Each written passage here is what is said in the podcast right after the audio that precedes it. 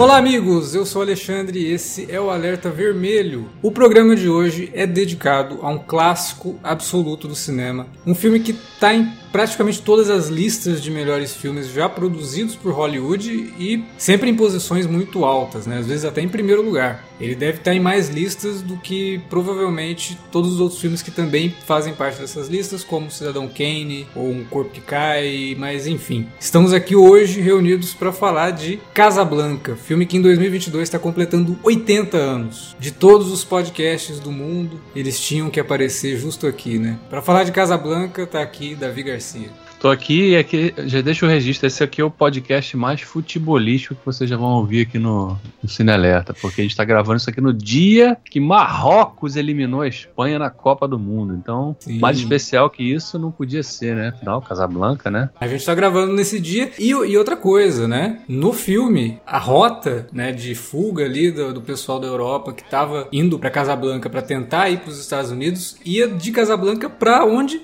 Para Lisboa, para Portugal, que é contra quem Marrocos vai jogar agora, né? Isso aí. E, e, a essa altura o público já sabe que foi 2x1 para Portugal, ou foi 3x1 para Portugal, ou 4x1 para Portugal, ou 1x1 para Portugal. Aí você escolhe de acordo com, com o resultado. Você edita.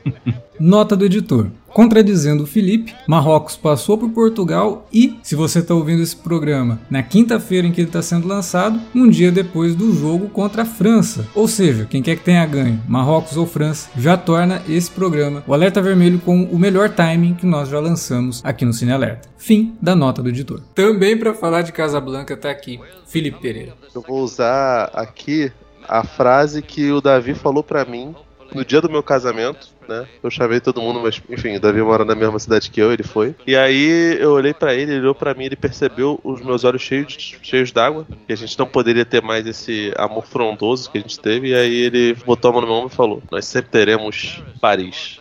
E Paris foi uma cabine que a gente foi. Não, praça, praça Paris, fala a verdade. Não, é verdade, bom sucesso. Um lugar muito legal, tem um cinema lá muito daorinha que a gente foi e tivemos uma, alguns tórridos momentos. Olha aí, altas revelações no último Alerta Vermelho de 2022. Bom, para falar então de Casa Blanca, segura aí que logo logo a gente volta, logo depois da vinhetinha.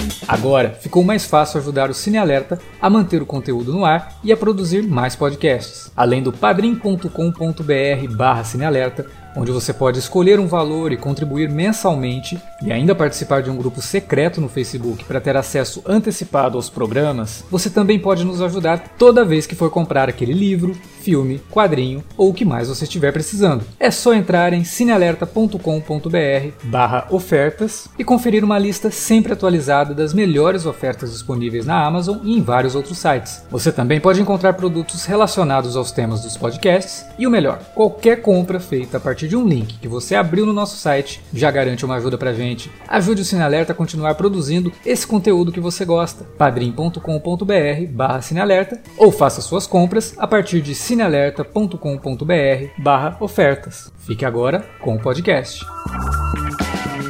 You must remember this. A kiss is just a kiss. A sigh is just a sigh. Bom, depois dessa introdução aí, cheia de revelações, né? Eu já até comentei também a questão de ser um dos filmes mais falados de todos os tempos, não? Um dos filmes que sempre está em qualquer lista de melhores filmes. E hoje a gente está aqui para falar do Casablanca e já fica o aviso. O filme está completando 80 anos. Eu, eu, vou, eu, vou, avisar, mas vai ter spoiler, tá? A gente vai comentar. Caraca, sobre... eu acho, eu acho vergonhoso ter que avisar, mas. Não, não é vergonhoso. Não 80 é vergonhoso. anos, cara. 80, 80 anos, mas ninguém tem obrigação de assistir o filme. Não, claro que não. É. Agora, então... se, se, a, se, a, pessoa tá procurando. Um, é, ela tá no nosso, tudo bem, tá no nosso feed e tal, mas, galera, é, é isso. É um filme de 80 anos. Sim, vai ter spoilers aqui. Então a gente recomenda assistir Casablanca Casablanca, até porque ninguém é obrigado a assistir, mas é um filme meio que obrigatório para quem gosta de cinema. Cara, e Casablanca eu acho que é um filme que ele pode ser assistido muito bem assim pelo público atual, que não tá tão acostumado com filmes antigos. É claro que tem ali algumas coisas que provavelmente a galera pode estranhar, mas em termos de narrativa, de elementos que ele coloca ali dentro da trama, é um dos filmes mais completos já feitos, sabe? Tipo, tem tudo nesse filme. Tem aventura,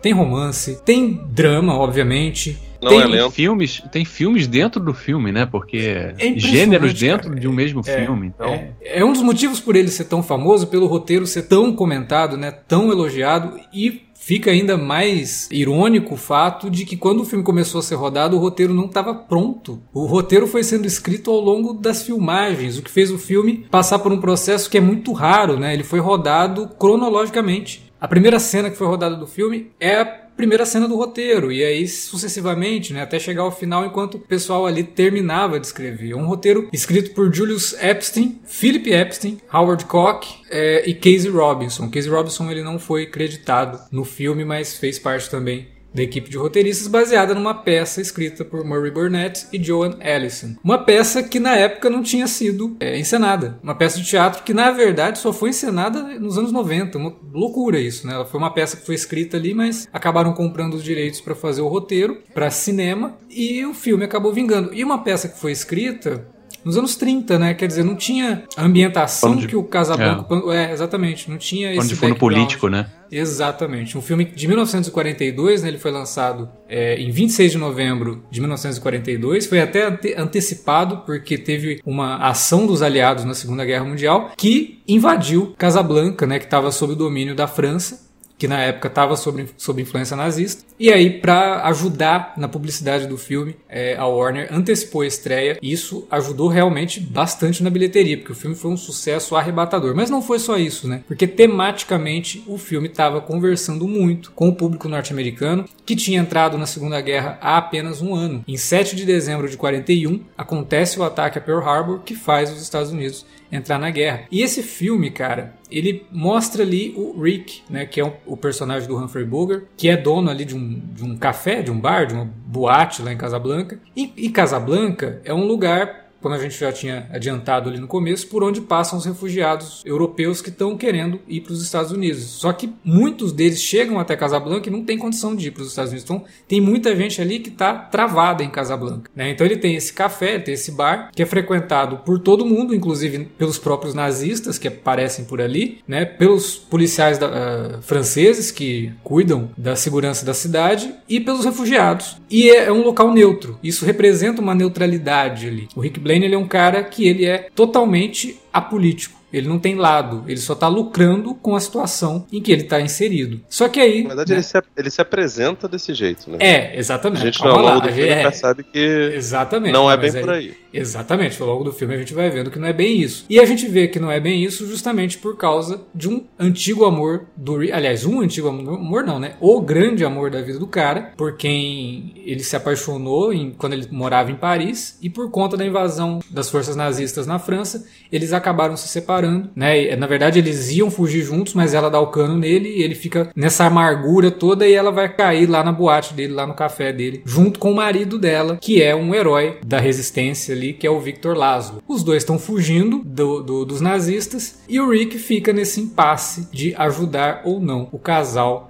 Né, sendo que ela já era casada com o Victor Laszlo na época que ela se apaixonou por ele também, né, pelo Rick. Ela achava que o Victor estava morto na época, porque ele foi pego lá pelos nazistas, foi para um campo de concentração. né, e aí quando ela descobre que ele na verdade estava vivo, é por isso que ela dá o cano no Rick. né, ela, ela vai cuidar do Victor e o Rick acaba se considerando abandonado por ela, né? E aí acaba ficando esse cara amargurado. E ao longo do filme a gente vai vendo essas tomadas de decisão do Rick, se ajuda ou não a- o ex-amor, né? E se ele, se ele ajuda ela, se ele vai ajudar também o marido dela, que é um herói da resistência, um cara que representa a luta contra os nazistas. Então, porra, com, com esse background todo, é lógico que esse filme ia fazer sucesso. Ele estreou num- na metade da Segunda Guerra Mundial. né? A gente estava ali num, num período que os Estados Unidos tinham acabado de entrar na guerra.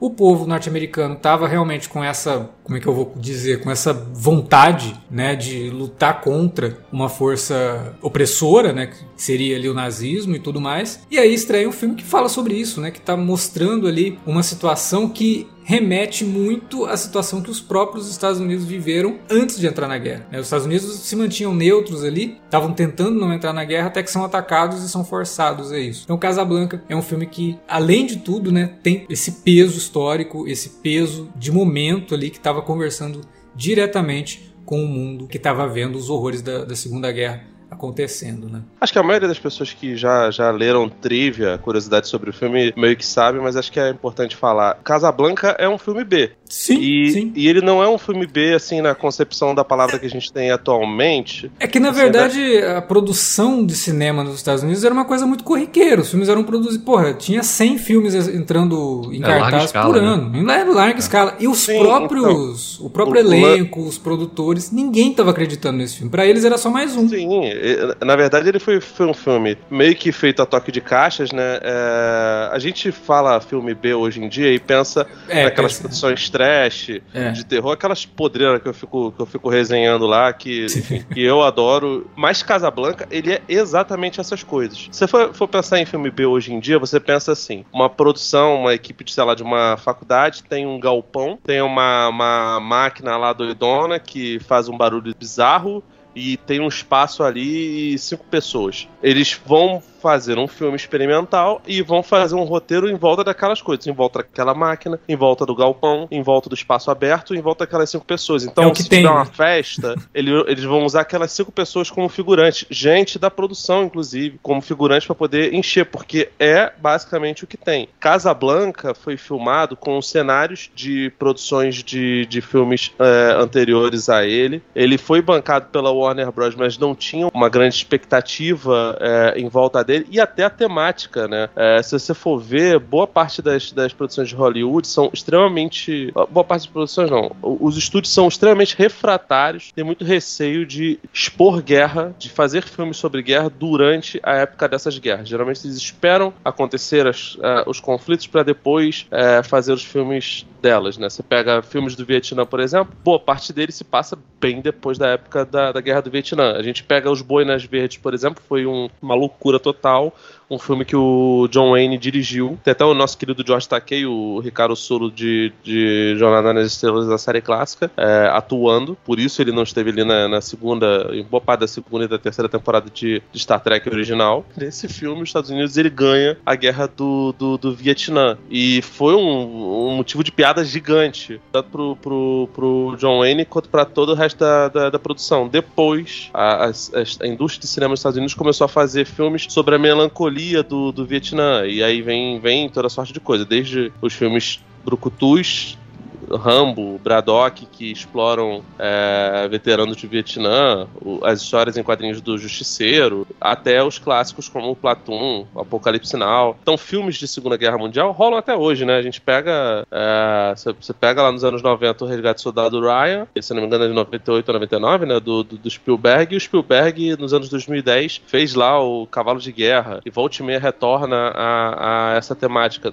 Não era uma parada comum. Cavalo de Guerra é a primeira guerra, né? Primeira Verdade. guerra. Cavalo de Guerra, Cavalo de Guerra e 1917 também é, se não me engano, né? Sim, sim, sim. O próprio Glória Feita de Sangue, do Kubrick, também, também sobre a, a Primeira Guerra, e é dos anos 50, né? 57, 58, por aí. É, então, assim, é comum que aconteça muitos anos depois. Casablanca, ele vai completamente na, na contramão disso, e um dos motivos pra pra- pra ele na contramão disso é exatamente o fato de não haver expectativa nenhuma sobre o filme. Pode Até falar. porque ele, ele é um filme que se passa na guerra, mas ele não tá mostrando a guerra, né? Ele tá mostrando os bastidores burocráticos da guerra, né? Os Sim. efeitos da guerra sobre as É, pessoas. ele que fala mais sobre os efeitos. fugir. Sim, sim. Como a guerra É, afeta então- a vida daquelas pessoas. Os efeitos É, e- colaterais, né? Não, e, e- e fazendo a escolha de centrar boa parte da trama acontecendo ali no, no- no bar, boate do personagem do Bogart, é, você também foge né, dessa, dessa armadilha de de repente tentar é, delimitar os vencedores e vencidos dentro de uma trama que, de uma história que ainda não terminou. Né? Então fica mais fácil quando você se identifica com personagens que estão ali de fato, como aquele casal que, que aborda o, o, o Bogart em certa altura para pedir ajuda dele, né? Ele também de, de cara meio que reluta em ajudar, mas depois acaba ajudando, né? Sim, é, o, é o momento que a gente vê qual é a real índole do cara, né? Exato. Então, É, esse, é, esse é o momento que a gente percebe que ele é que nem a avó de São Madruga, né? Ele é um manteiguinha. Ele. Esse, esse casal, inclusive, ele é muito. Cara, esse filme ele tem umas, umas ideias assim muito boas de direção. Por mais que ele seja realmente isso que o Felipe falou, um filme que ninguém tava botando muita fé. A própria Ingrid Bergman tinha um contrato de exclusividade com o David O. Selznick, né? Que era um grande produtor de Hollywood na época. E ela teve que ser emprestada pelo Selznick pra Warner pra poder fazer o filme. E, e inicialmente ele não queria ceder a Ingrid Bergman pra fazer o filme, né? Os irmãos Epstein, que eram dois dos roteiristas do filme, foram conversar com Selznick para tentar convencer ele a emprestar a Ingrid Bergman. E no meio da conversa, assim que ele já estava irredutível, ele não ia emprestar mesmo, um deles vira e fala: Ah, mas também Casa Blanca, né? Quem é que se importa com isso daí? Isso é só mais um filme desses que saem todo ano aí, nada grandioso nem nada. Aí o Selznick, ouvindo isso, acabou então cedendo e emprestando a Ingrid Bergman para Warner para fazer o filme. Por conta disso, né? Por conta de eles terem demonstrado essa sensação de que esse filme não seria grande coisa, esse filme seria só mais um. Muito louco isso. Ninguém estava botando fé no filme.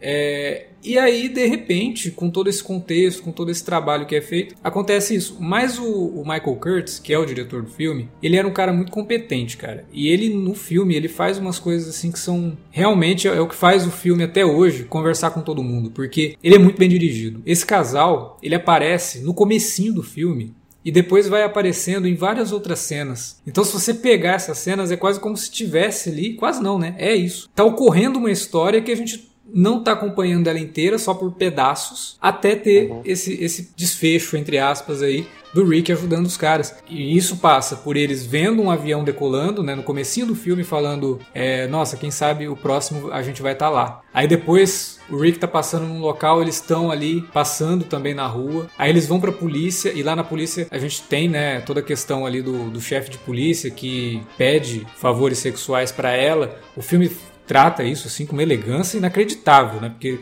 ele não precisa falar, mas a gente entende o que está acontecendo ali. E isso acaba acontecendo muito por conta do código que existia na época, né? Que não se podia, ou pelo menos é, evitava ser tão explícito em relação a esse tipo de, de, de, coisa, né? Então, o roteiro até tinha menções mais explícitas ao que o Renault queria, de fato, com a garota, mas a Warner pediu para tirar e deixar mais subentendido, né? Deixar mais na, na, questão do subtexto. E isso acaba servindo também para desenvolver o Renault, mostrar esse lado realmente ruim da personalidade dele. Que até então era só um cara muito canastrão, um burocrata, né? Um burocrata, assim, mas que assim como o Rick também estava ali só tentando lucrar com a situação. Né? É, é E aí a gente, ah, beleza, ele é, ele é, ele não é totalmente mal, ele é talvez o... seria um anti-herói. Mas aí quando a gente vê que ele tava pedindo favores sexuais pra menina, né? Ela fala, é. que ela vai perguntar pro Rick, né? Ah, então, eu sou casada e tal, mas se eu tivesse que fazer alguma coisa pra gente conseguir ir, será que você acha que ele precisaria ficar sabendo? De...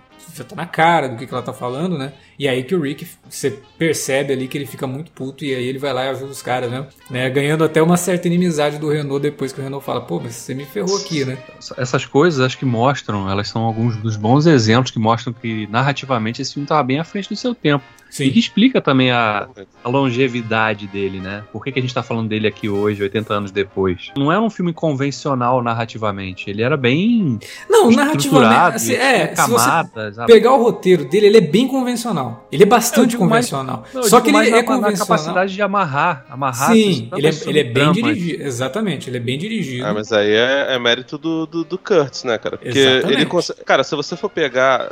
Essa mera descrição do que vocês. do que, o, do que você você e o Alex estão fazendo, Davi, ela lembra muito o formato das, das radionovelas e das telenovelas brasileiras. Porque tem vários núcleos, tem várias histórias acontecendo. Elas seguem uma, uma linha, elas de vez em elas têm um protagonista, mas essas histórias paralelas elas ocorrem juntos, só que uma telenovela, não lembro, não sei duração de radionovela, porque eu tenho só 34 anos. Mas assim, telenovelas, você normalmente, as brasileiras, por exemplo, você pega 100 episódios a pequena. Uma pequena. Tem, tem Baraca tem mais de 200. Sim, sim. É, episódios de 40 minutos às vezes uma hora de duração. Esse filme tem uma hora e 42, 49, é. alguma coisa assim. Sim. É ele, por isso que eu falo, a capacidade que ele tem de ser conciso e ao mesmo tempo explorar tantas subtramas diferentes é e fazer com que, elas, com que elas se amarrem, que se conectem é. depois. E, e, e, não é um filme lento, né? Que você, você percebe, é um filme extremamente dinâmico. Ele tá sempre indo que... pra frente, cara. A direção ele... ali do, do, do, Curtis, eu acho que ele foi realmente. Se fosse qualquer outro diretor, talvez no, o filme não tivesse saído. Bom, obviamente não teria saído saído Talvez até essa questão de ter sido filmado meio que na medida que o roteiro foi sendo escrito ajudou também, né? Porque a ser econômico.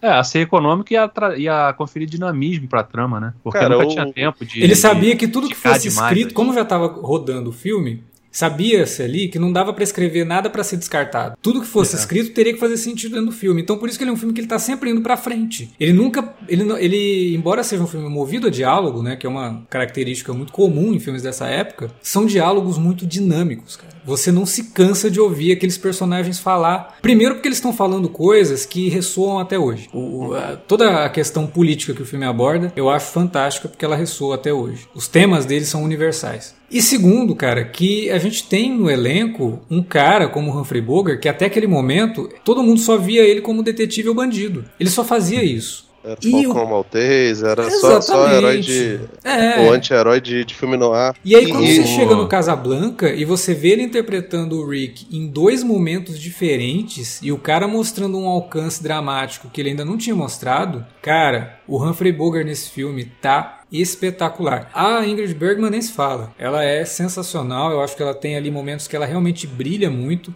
com pouca coisa.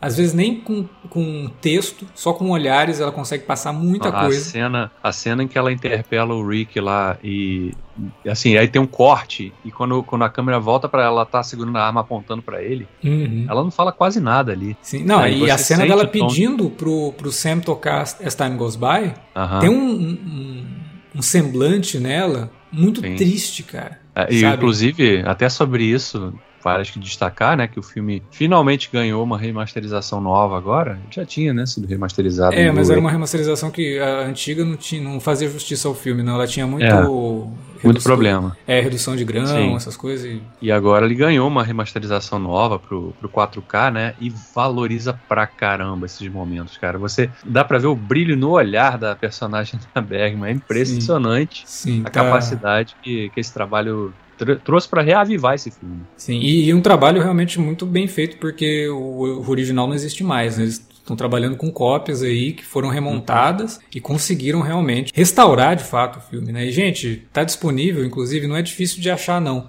em 4K no YouTube para aluguel. Eu aluguei por 4,90. Tem opção dublada, legendada, do jeito que vocês quiserem. Tá com HDR, tá em preto e branco, lindíssimo no HDR. A gente fala do HDR para cor, né? Mas pro preto e branco, o HDR faz coisas faz assim excelentes. Principalmente em filmes que lidam tanto com luzes e sombras, né? Porque Casablanca carrega muito aquele visual dos filmes no ar, né? Inclusive do próprio Falcão Maltês, né? Tem muito jogo de luzes e é. sombras ali. O Rick tá é, sempre é, é, com a iluminação, às vezes, só de um lado do rosto, né? Meio que para é. representar essa dualidade dele. Sim, sim, né? sim. O, o Laszlo é o contrário, né? Ele tá sempre com iluminação sempre total, claro. ele sempre claro, porque é. ele é o cara que representa ali a luta. Vestido sempre muito bem de, de branco também, né? Embora sim, o Rick também quase sempre esteja de branco, né? Mas sim, sim. Ele traz essa realmente a, questão da sombra sendo trabalhada para refletir o que é o personagem, né? Essa figura dúbia, realmente. E, cara, tá muito bonito o filme. É, realmente, essa dica que você deu do YouTube é perfeita. Inclusive, as pessoas podem ver na televisão, né? Porque hoje exato, todas as televisões exato. smart aí tem aplicativo do YouTube, então você pode alugar lá e ver na televisão. Olha que beleza.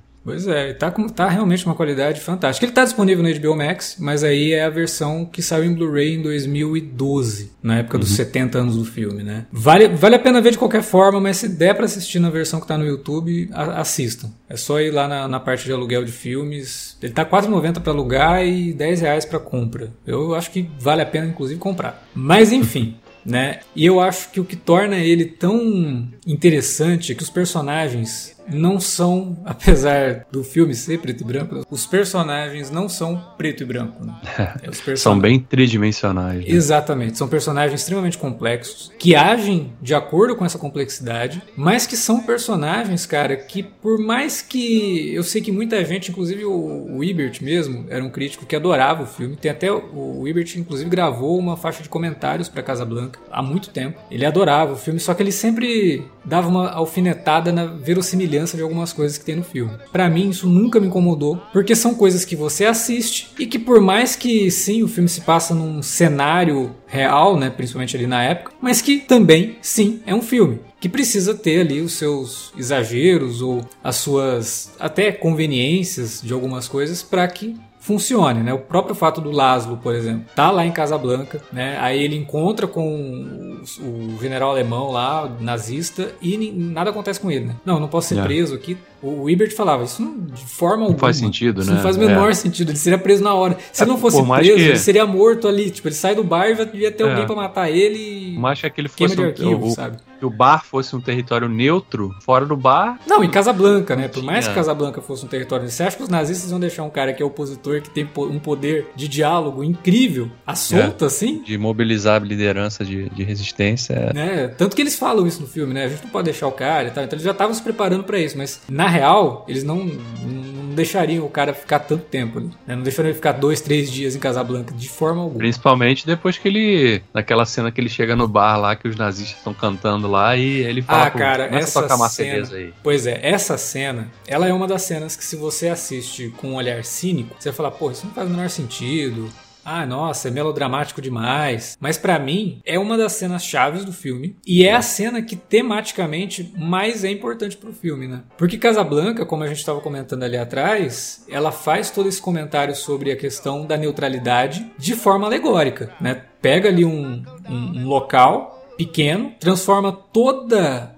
a ação geopolítica daquele momento e transfere para esse local pequeno, que é neutro. E aí, no caso do Rick, ser neutro, não tomar partido de nada, faz ele lucrar por um, um tempo, né? Tipo, dá, dá a entender que ele lucra muito mais ali por conta de toda essa situação, mas uma hora ou outra um lado vai sair vitorioso. Pode ser o lado que, se te dominar, vai acabar te prejudicando. Né? Ou representando algo que lá no fundo você sabe que tá errado. Então a cena do bar, que tem aquele grupo de soldados alemães, começa a cantar, para mim é o que maior representa isso e é o momento que o Rick percebe isso. Ele e o Laszlo estão conversando e eles ouvem os soldados cantando. E você vê na expressão do Rick que aquilo tá incomodando demais ele o bar dele, que aceita todo mundo, toca músicas ali, músicas americanas, né, clássicos americanos, tem uma cantora latina, e aí de repente o local está sendo tomado pela cantoria dos nazistas, cara, dos caras que representam a opressão, a tirania. O Laszlo, como é o sujeito que é o, herói, né, o cara da resistência, ele imediatamente vai lá na banda que toca ali no, no bar do Rick e pede para os caras tocarem o hino da França, né, a Marselhesa. E aí eles olham pro Rick.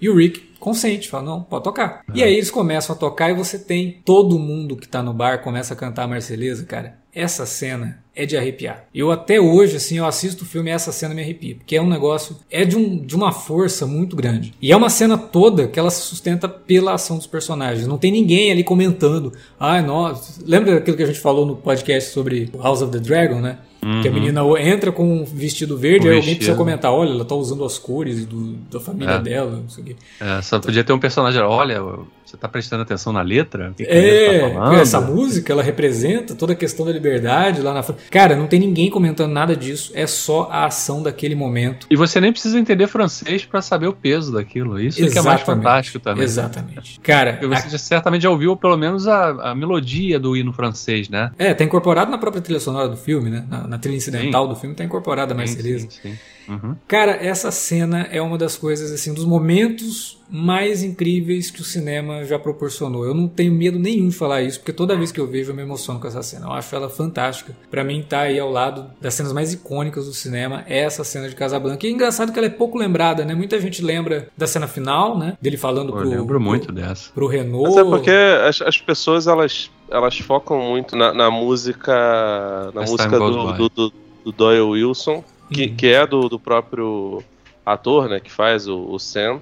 Pô, lindíssima também, essa É maravilhosa. Ele, ele é meio que o personagem da primeira vez que eu vi, eu nem tinha reparado isso, mas ele é meio o Sancho Pança, né, do Rick, né? O Rick tem dois Sancho Pança, né? Porque ele tem aquele sujeito Sim. que é o gerente do, do, do, bar também, que é, né? Inclusive ele vai na reunião da, da resistência. Que, que é envolvido, né? É, então, enfim, eu acho que as pessoas focam muito no lance de, de romance, por isso acabam ignorando um pouco todo o contexto político de, de, de Casablanca. Eu gosto muito do Ibert, acho, enfim, qualquer pessoa que, que já fez crítica ou que lê cinema é meio que obrigado a gostar do Ibert, porque o Ibert era um gênio da, da, da profissão.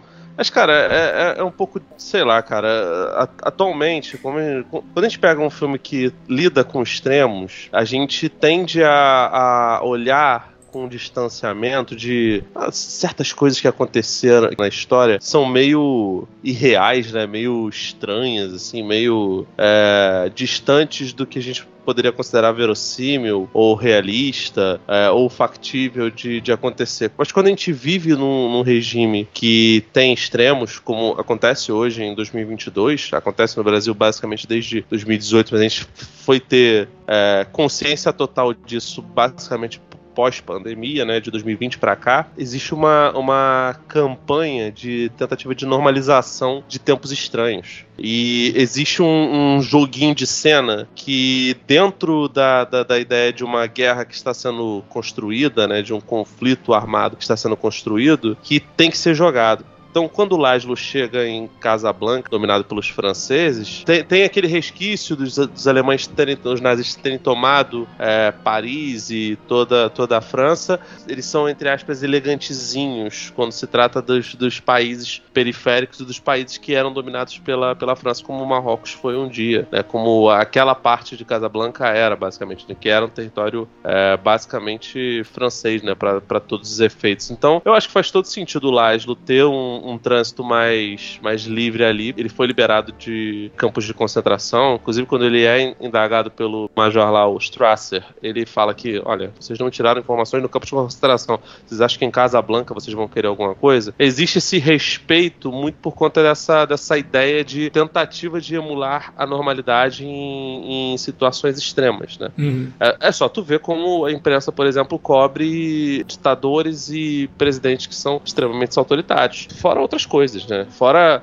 a, a, o modo como a, a, mídia internacional olha, por exemplo, para as manifestações da Ucrânia que resultaram na, na eleição do Zelensky. Então, não é como se o mundo não fosse isso, né? Na época do, do, do Ibert também. Talvez não pegasse a, a, a Calo não estivesse apertando para o Ibert em si. Ele era um cara que era vociferava, né? Não, não era tão conservador quanto os republicanos. Mas, cara, a realidade é que os Estados Unidos eles não têm. Eles têm uma visão muito, sabe, cheia de platitudes estão num topo e olham os, os, conflitos políticos de um, de um topo que claramente não existe, que é extremamente liberal e cínico às vezes. Então, esse olhar meio cínico para a possibilidade do Laje, eu acho que é contaminado por conta dessas coisas. Não estou falando que ele estava errado, eu tô falando só que é, é, um ponto de vista que, que não faz muito sentido. Pra gente, porra, cara, é, é, a coisa mais comum do mundo. E não precisa nem em tempos de Bolsonaro, não, cara. Tem um amigo meu que ele, que ele é. que eu, que eu chamo ele de. Já, já ele alguma vez, algumas vezes aqui no podcast, que eu chamo chama ele de filho do padre, né? Porque ele é apadrinhado por um, por um padre, e esse padre tem uma igreja dentro do Muquiço, que é uma favela aqui do Rio de Janeiro. E ele convive perfeitamente com o poder paralelo dos traficantes de lá, dos caras que vendem drogas. Cara, é isso, tipo assim, você vive sempre sob o risco de levar um tiro na cabeça, porque pode entrar a polícia lá e matar geral, esculachar os moradores, ou você vive tranquilo, fingindo que aquilo dali é uma normalidade, sabe? Até porque aquilo dali entra no seu, no seu cotidiano. É, pessoas em situação de guerra têm isso. Nem toda guerra é, é, sempre o desespero, a levar as pessoas para os campos de concentração. Esse é o lado do, dos prisioneiros de guerra, mas não é todo mundo que é prisioneiro de guerra, até porque acho que numa guerra você não tem nem estrutura para transformar toda uma população em prisioneiros de guerra, né? Exceto a Polônia, realmente, porque os nazistas eram bem filhas da puta e, e tinham estrutura para poder fazer, mas não era todo todo cenário que era de poloneses, não era todo cenário que era Polônia ocupada. A França mesmo tinha uns culachos geral com a população, mas nem todo mundo era tão esculachado quanto, por exemplo, na Polônia. Então eu acho que faz sentido Casablanca ser assim. Parecer um lugar que tá, tá meio à margem de, sabe, um, um oásis. É, não, e, mas assim, de tudo isso que você falou, cara, eu acho que mais do que tudo isso é um elemento que funciona dentro do roteiro, né? Precisa ser dessa forma para que a história aconteça. É, é Até porque Casablanca ela, ela, ela, ela representa também uh, o código ético do, do Rick Blaine. Se, sempre levantar bandeiras que não, sou neutro. Tá, você Exato. Se a gente está é, falando é, que o filme é, é, uma, é um ataque a essa neutralidade, né? De falar, gente, se levanta e faz alguma coisa, vocês não podem ficar neutro. A neutralidade ela é boa até certo ponto, mas vai ter uma hora que vai morder tua bunda, vai, sabe? Vai respingar em você. Exato. Né? Então, se essa é a mensagem do filme, é amplificar essa neutralidade em Casablanca funciona perfeitamente, cara. Faz todo sentido que o filme uhum. faça isso. Ah. E, uma coisa, o Felipe falou do Major Strasser, né? A gente não pode deixar de mencionar que ele é vivido pelo Conrad Veidt, um sujeito que é importantíssimo para o cinema a gente ainda talvez grave alguma coisa sobre expressionismo alemão, ou terror, uhum. né? E o Conrad Veidt, pô, o cara fez o Homem que Ri, né? Ele é simplesmente o cara que a figura dele inspirou Coringa. Não, ele é, ele é foda. Aliás, o, o elenco desse filme tem vários. Além da Ingrid Peter Lorre, que, Peter Lorre, que fez o que fez um monte de filme com o Hitchcock, o Peter Lorre ele tem um papel que ele é bem importante, apesar de ter pouca aparição, que é o que é o Gart, e que tava lá, acho que na primeira versão do, do Homem que Sabia Demais. Exato, exato. Do, do, do Hitchcock, sabe? O Peter Lorre ele é de uma fase do Hitchcock que foi antes do, do Hitchcock começar a fazer. É, da fase britânica, do, né? Do, dos Estados Unidos. É. Era, era os filmes em preto e branco que. E alguns deles são sensacionais, sabe? As duas versões do Homem que Sabia Demais eu acho maravilhosas. É, eu adoro eu com o James original. Stewart. É, eu adoro o James Stewart, mas a original é muito boa. Ela, é, ela é mais com. É, com foda, é ela, ela, é mais limitada, né? Ela, é, sim, sim. É, a escala dela é um pouco menor, mas eu acho fantástico também. E o Peter Lorre é um cara extremamente expressivo, né? É um das, daqueles atores, cara. assim, que, cara, ele consegue fazer assim, umas expressões fantásticas. E com o Weiss também tá ótimo aqui como nazista. Aliás, o elenco todo, cara. O elenco todo tem chance de brilhar em vários momentos, sabe? O Claude Rains, que faz o, o Renault, eu acho ele ótimo também. Ele é um grande um filho da puta, né? O, o personagem. Mas... mas. todo mundo é filho da puta nesse filme, cara. Não tem, não tem um cara que. A, a mocinha que você olha e fala, nossa, ela é toda, toda do bem, ela é toda virginal. Ela, ela tem as suas camadas ali. Ela, ela é uma, uma mulher que se dividiu entre dois amores, sabe? Tudo bem que de uma maneira até justificada. Sim, ela achava que o marido estava morto. Né? Pois é, mas, cara, tipo assim, o, o filme ele, ele não tá pra brincadeira. A, a, questão da isenção, ela, ela tenta ser, ser feita pro, pro personagem do, do Rick Lane, basicamente para tentar tirar ele dessa dicotomia, desses dois lados opostos. Mas o filme todo ele brinca com, com essa, essa questão até amoral e imoral. Sim. Ninguém aqui é, é, é, preto no branco, pegando a expressão que você tanto gosta. Sim. É, todo mundo é cheio de, de camadas, cheio de tons de cinza. É uma doideira, cara. Independente de qualquer qualquer coisa, né, no caso do Rick Blaine, é até que ponto que ele está disposto a cometer um sacrifício, que é o que ele acaba fazendo no fim do filme. Né? Um dos maiores romances que o cinema já viu em que o casal não fica junto no fim, né, cara? É um, é um negócio fantástico, assim. É... é uma quebra de expectativa bem forte, né? Sim, Porque sim. Se você, se você assiste esse filme pela primeira vez é, se focando na questão do, do, relacionamento entre eles mal resolvido, né? Uhum. E aí o filme vai te dando indicações de que, ah, no final então acho que ele vai ajudar o cara a fugir e vai ficar com a mocinha. Não, o filme não vai, vai totalmente na contramão disso, né? Ele mostra o caráter do personagem a partir do momento em que ele resolve de fato entrar naquela briga ali e ajudar quem ele pudesse ajudar, e ao mesmo tempo né, não, não se aproveita da situação para ficar com a mocinha, né? Então, é, até nesse sentido o filme é rico, porque ele foge realmente do lugar comum, que a gente realmente, a maior parte das histórias que envolvem romances mal resolvidos, com casos do passado que são retomados no presente, eles acabam com um casal junto no final do filme, né? Sim. Aqui não. Porque o que representa ela fugir com o Laszlo é muito maior do que o sentimento do Rick. Né? Sim. É, é, muito mais importante que o Laszlo fique vivo, é muito mais importante que eles consigam sair dali do que um mero romance que o Rick tinha. Né? E ele entende isso, e, eu, e a plateia, né, o público tem que entender também. Por isso que é, cara, o filme que é, sabe? Por isso que até hoje ele é considerado essa, essa obra-prima. E de fato é, cara. Eu acho que o, o próprio Ibert, né, no começo do comentário dele, ele fala que ele dificilmente existe alguém que não gosta de Casablanca, ou que, que ele até fala, nunca vi um crítico falar mal de Casablanca. Na verdade tem alguns, a própria Pauline Kael não era muito fã do filme. E o Humberto Eco acabou dando uma descrição muito boa do filme, né? Que ele fala que quando você tem dois clichês, é motivo para dar risada, né? Você ri daquilo, você fala, puta que bobagem, né? Mas quando você tem 100 clichês, você comove o público. Porque é tudo que funciona, cara. Tudo ali são coisas que, por mais que já estivessem em outros filmes da época, em outras obras da época, funcionam muito bem. Eu recentemente falei sobre a série da Vandinha no canal do Cine Alerta no YouTube. E, na, e, lá eu falei que, pô, eu assisti a série, mas parecia que eu já tinha visto aquilo. Só que tem problema isso? Tem problema você pegar uma fórmula bem estabelecida e fazer, usar essa fórmula? Tem se você não tem nada para acrescentar. Se você simplesmente está usando essa fórmula e você sente que você está vendo um negócio que poderia ser qualquer outra coisa. Agora, quando você pega essa fórmula e faz algo diferente, você pega essa fórmula e faz algo que vai ressoar melhor com o público, porque você tá tocando nos pontos certos, porque você tá é, falando de coisas importantes, ou porque você tá às vezes até subvertendo a fórmula, como é o caso do fim do filme. Aí muda de figura, né? Não tem problema você pegar uma coisa que funciona e reutilizar, que... desde que você consiga que... agregar. Isso, né? Acho que tem outra coisa importante nesse ponto que você destacou agora, que é a questão de, de dialogar uma obra que se utilize de estruturas ou de fórmulas que você já viu em outras obras, ela está dialogando com um público novo também. Então pode ser que o público que está assistindo uma obra que, ah, mas que a gente aqui, que é mais velho, de repente, ah, mas peraí, isso aí eu já vi sendo usado no filme A, XYZ. Uhum. O público mais jovem, de repente, não teve acesso ao XYZ.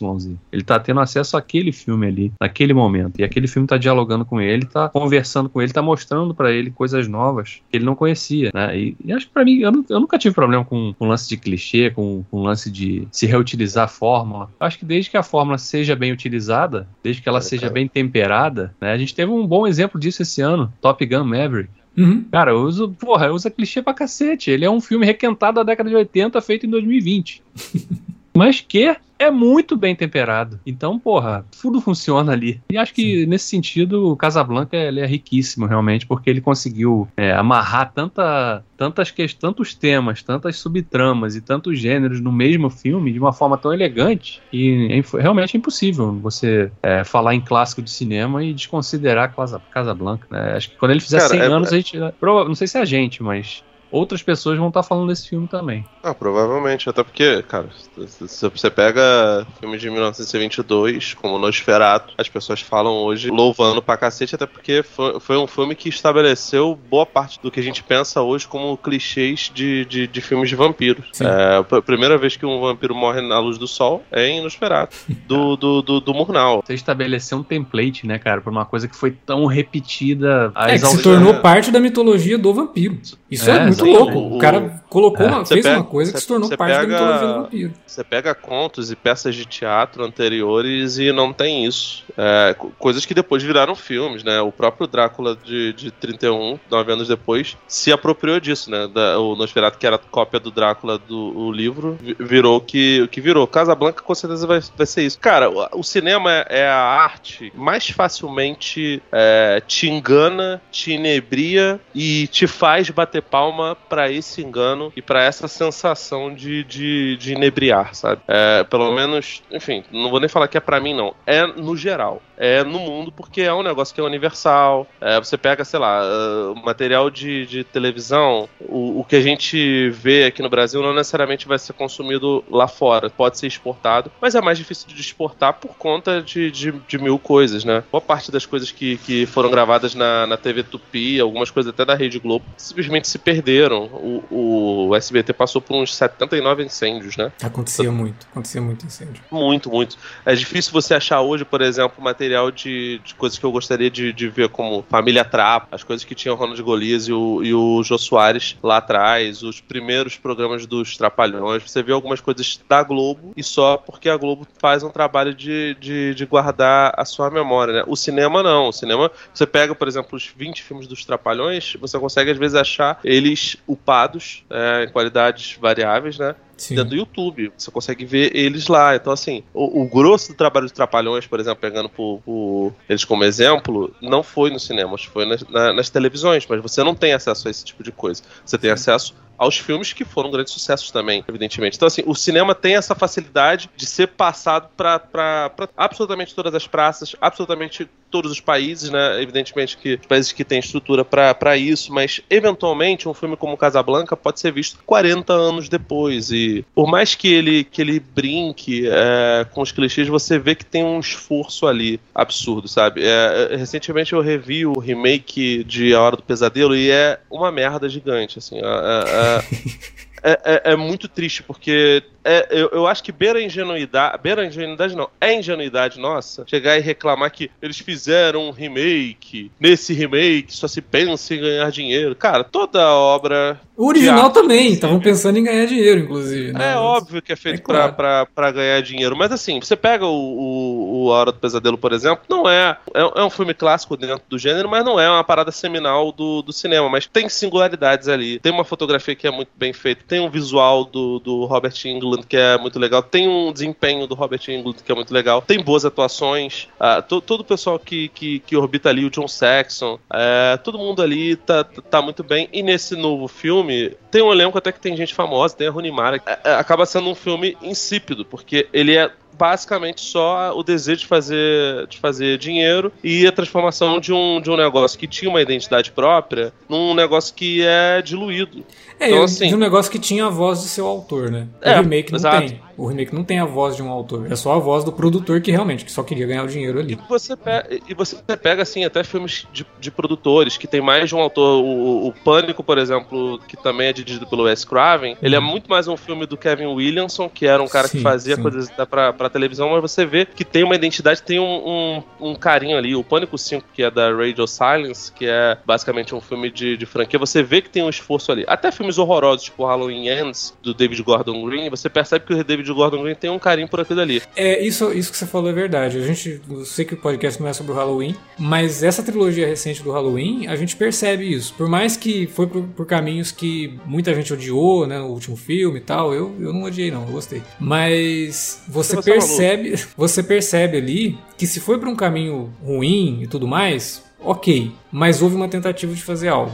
Você Sim, percebe que então, tinha ali um cara que queria fazer alguma coisa. Se ficou bom ou não, independente, a gente tem vários casos desses também. Não é só Halloween, não. Tem muito filme que a gente assiste e fala, nossa, o filme é ruim, mas, porra, eu sinto que os caras queriam filmes, fazer alguma coisa. Às vezes, filme, é, pegando é, exemplo de filme B, tem um documentário, acho que estava até na Darkflix, sobre o Quarteto Fantástico de 94, que uhum. nunca foi lançado oficialmente, sim, que é sim. é maravilhoso, cara. Porque os caras que fizeram, o pessoal da equipe de produção, eles realmente queriam fazer aquilo ali. Era só o Roger Corman que estava realmente só querendo sacanear. Pegar né? o dinheiro dele. É. E, e, assim, e, e, você pega o Roger Corman, tem boa parte dos filmes dele que você percebe que tem carinho pra cacete. Especialmente os filmes dos anos 60, 50 e 60, que, que adaptavam contos do, do Edgar Allan Poe. Então, assim, o cinema, quando ele é feito por pessoas que, obviamente, têm talento, mas que estão com vontade de contar uma outra história, por mais que o filme seja feito só para ganhar dinheiro, você vê um diferencial. E Casa Blanca é exatamente isso. Tem um diretor que tem um domínio total da, da, da, linguagem. Um diretor que não tava de bobeira, ele tinha feito três ou quatro anos antes aquele As Aventuras de Robin Hood, que é bem legal. é que eu tinha muito pego. legal. Muito é, é, muito maneiro. E ele fez, e ele fez o, o Alma em Suplício também, três Sim. anos depois do, do Casablanca, que também é um filme sensacional. Então não é um cara, assim, não é um viajante de primeira viagem, não é um cara que acertou uma vez, tem muito diretor que faz isso. É, não, ele é um cara que, que fazia bons filmes e que tinha um total controle sobre, sobre a própria narrativa. E além disso, ainda tem uma atuação estupenda do Bogart e um, uma entrega da Ingrid Bergman que é absurda também. E os dois personagens têm química. Você percebe, eles não têm nem cinco minutos de casal em tela. E você percebe que os dois seguram um mundo de, de, de sentimentos. Em, em, momentos completamente distintos, porque o, o Rick é apaixonado por ela e ela não é apaixonada por ele. Ela manipula ele o tempo todo ela deixa, eu vou deixar você decidir, não sei o quê, porque ela, ela tá num estágio de maturidade muito maior do que o dele. E ela consegue fazer com que ele chegue à conclusão de que ela precisa sair de lá e, e, precisa acompanhar o Laszlo, mas que isso parta da cabeça dele. Eu não gosto percebe... muito dessa interpretação de que ela manipula ele o tempo todo dessa forma, sem sentir nada não, por não, ele. Porque então... senão parte pra uma narrativa meio ruim, assim, em relação à personagem feminina, além de, sei lá, é, tira até o peso de uma das ideias do filme, que é a, a ideia do sacrifício dele no fim, né? Sei lá, eu acho estranho. Não consigo concordar muito com essa ideia dela manipular ele, não. É uma visão até um pouco cínica da mensagem do filme, eu acho que diminui o peso da mensagem do filme. Como o filme não é maniqueísta, ele não permite que você olhe isso com, com maus olhos porque Casablanca é uma, uma situação de, de conflitos e cheio de camadas o tempo inteiro, inclusive na, no personagem do Rick, que você percebe que ele, que ele tem lá é, namoradinha que ele pega, que ele utiliza ali basicamente como um, um bibelô sexual, mas você percebe também que ele tem sentimentos, que ele trata as mulheres com respeito, que uma menina se insinua e ele não quer que essa menina simplesmente se entregue ao sexo por conta disso, porque são personagens muito complexos. E o Rick, ele não, ele em momento nenhum se sente ludibriado por essa situação. Quando ele chega lá na conclusão, ele fala assim: Eu entendi o que você queria e você tá certa. Você tem que ir com ele. Porque no final das contas, não importa o, a, a, carga sentimental, ou a sua imaturidade, ou a sua dor de cotovelo, numa situação onde o mundo está em ebulição. Quando sim, o mundo está em ebulição, a gente precisa pensar numa forma de tornar o mundo um lugar melhor de novo, tornar o mundo, assim, o mínimo, o mínimo que você precisa para poder viver em paz. E ele tá abrindo mão disso. Diante de um sujeito que tá matando pessoas por conta da, da, da, da raça delas, por conta de sangue, por conta de, de, de, de, eugenia ou de pensamentos de que, de que a raça dele é superior à dos outros, o, o Rick ficar sem a, sem a Ilsa é super tranquilo, né? É o menor dos problemas do mundo, né? É, é, o menor dos problemas. Então, assim, até se ela está manipulando ele ou não, é um negócio que é pequeno.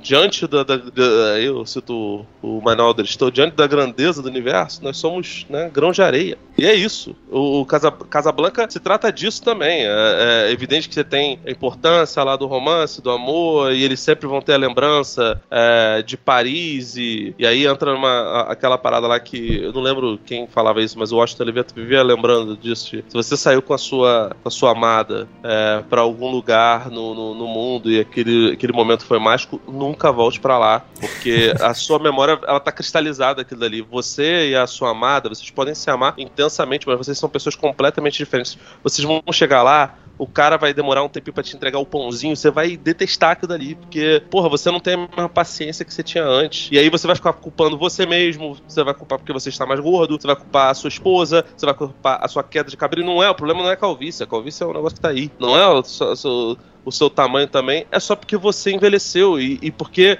esses momentos eles são cristalizados pela memória e pela nostalgia, porque tem que ser mesmo. E a nostalgia tem esse poder também de deturpar as coisas. Esqueça, as coisas do passado estão no passado. Se der para você reviver um amor, reviva, mas não vá com a expectativa de que você vai viver aquilo de novo. Não vai. As pessoas mudam, as coisas mudam, as coisas evoluem e é isso. Casablanca é sobre isso. É, sobre, é um filme cheio de camadas. É, é de pessoas manipuladas e manipuladoras. É de pessoas que, que se aproveitam aproveitam umas das outras e que não se aproveitam. É de pessoas que utilizam quase mão de obra escrava e, e, e seguem. É, é, de pessoas que, que convivem com, com o opressor até o ponto que dá para ela. A partir do momento que não dá mais, ela fala, irmão, agora eu lavo minhas mãos, não consigo mais. E é isso. Eu, eu sugiro também, sim, a gente já tá terminando o papo, mas eu sugiro que se você gostou de Casablanca, assista ao filme de 1944, também com Humphrey Bogart, mas aqui ele tá com a Lauren Bacall, chamado Uma Aventura na Martinica que é basicamente Casablanca. É muito parecido. Eu não sei se vocês já assistiram o filme do Howard Hawks. É baseado numa obra do Ernest Hemingway, mas não tem muito a ver com a obra do Hemingway. E tem muita gente que fala que ele é melhor que Casablanca. Ele tá disponível na HBO e tá disponível no Amazon Prime. Dá para assistir tranquilo. Se você assistiu, comenta aí se você acha que ele é melhor Casablanca ou não. O fato é que Casablanca é muito mais famoso. Mas é um filme interessante também. E tem a Lauren Bacall. Né? A Lauren Bacall faz o par com o Humphrey Bogart aqui. É, e o Casablanca também acabou inspirando um monte de outras coisas, né? Ele acabou se tornando realmente parte da cultura pop com um monte de referências em outros filmes, com frases que são repetidas em outros filmes na situação de referência mesmo, né? Inclusive frases que se perderam, o pessoal repete, mas que na verdade não fazem parte do filme, né? Como o toque de novo Sam, que não existe. E fica também a sugestão para quem tiver, sei lá, um certo masoquismo de assistir o filme da Barbie Wire com a Pamela Anderson, que é basicamente um remake de Casablanca, só que com a Pamela Anderson Caralho, no lugar cara. do Humphrey Bogart. O Temuera Morrison no lugar da Ingrid Bergman. Caraca, é o Barbie Wire. Barbie Wire, baseado no quadrinho da Dark Horse. Cara, o filme é um remake de Casablanca. É muito louco, cara. Até a cena no final é, é, é doido. É uma doideira. Assim como, né, o Missão Impossível 2 é basicamente um remake do interlúdio do Hitchcock, né? O A Lenda do Zorro também é a mesma história, né? A Lenda do Zorro, a continuação da Máscara do Zorro. Aliás, o interlúdio tem a Ingrid Bergman e o Claude Rains, né? Mas o Barbie Wire realmente é, é sacanagem. Pô, uma Barbie Wire, só essa capa aqui... Nossa, já, já tá de parabéns, gente. O pessoal tá. Caralho, eu não acredito que você vai terminar desse jeito. Depois desse monólogo que eu fiz, super filosófico. Obrigado, hein, cara. Citou Barbie Wire, realmente que acho que não tem nenhum streaming. cara, no, no, no, Google, se você procurar por Barbie, Barbie Wire, ele aparece do lado aqui, né? A ficha técnica do filme.